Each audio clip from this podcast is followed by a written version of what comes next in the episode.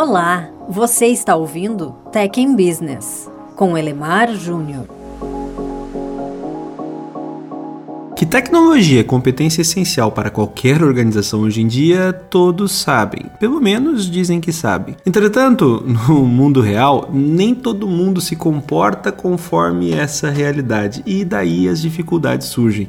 Talvez por isso tanto interesse em temas como transformação digital e ágil. Greg Hope, um importante estrategista de tecnologia, descreveu quatro configurações distintas, mostrando como as empresas no mundo estão tratando TI e chegou a algumas conclusões bem interessantes. Segundo ele, Greg Hope, TI pode ser encarada como fonte de custo, asset, recurso, pelo menos eu acho que essa é uma tradução que se aproxima, parceira ou enabler. E aqui eu nem vou tentar traduzir. A visão de TI como custo, primeira das classificações propostas pelo Greg Hope, é a mais antiga e talvez a mais desafiadora. Empresas que entendem TI como custo costumam fazer com que o CIO, se é que há alguém com esse cargo explicitamente nessas empresas, respondam para o CFO, que é o cara que cuida do dinheiro.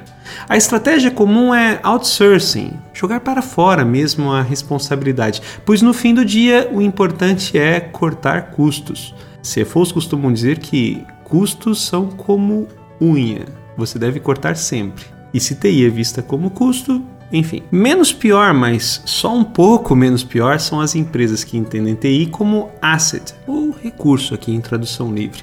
Nessas empresas, a ênfase está em calcular sempre o retorno sobre o investimento, o famoso ROI. Geralmente, o CIO aqui, mais uma vez, caso exista alguém com esse cargo definido, responde para o COO ou o chefe das operações. A conta é sempre paga com um rateio. Aliás, a discussão mais comum nos projetos é como que vai ocorrer o rateio. E o que se busca é economia de escala. Em condição muito melhor estão as empresas que percebem TI como parceira, partner.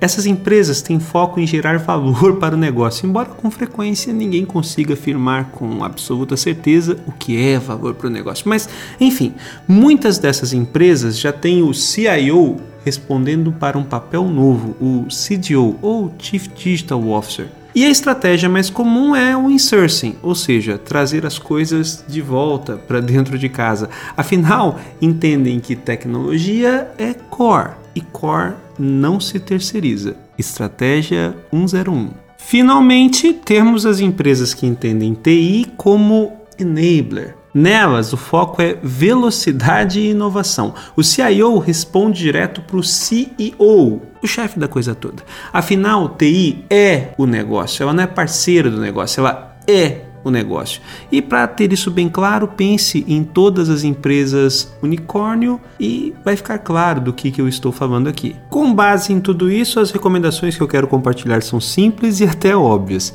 Se a sua empresa vê como custo, então ela é míope e pode estar em vias de derrapar para fora da pista competitiva. Se sua empresa vê como asset ou recurso, é hora de pensar menos em como dividir a conta e mais em como aumentar o bolo.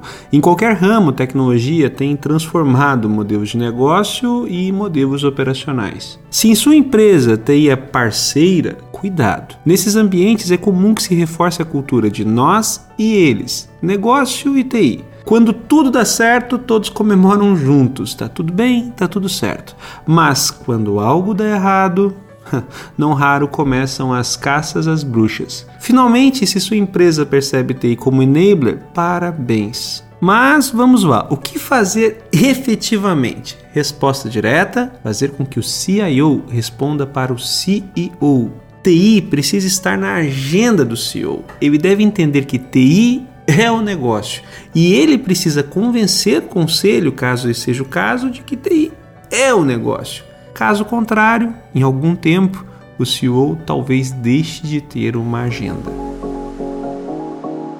Se você gostou do tema deste podcast, confira também o conteúdo disponível em www.elemarjunior.com. Obrigado!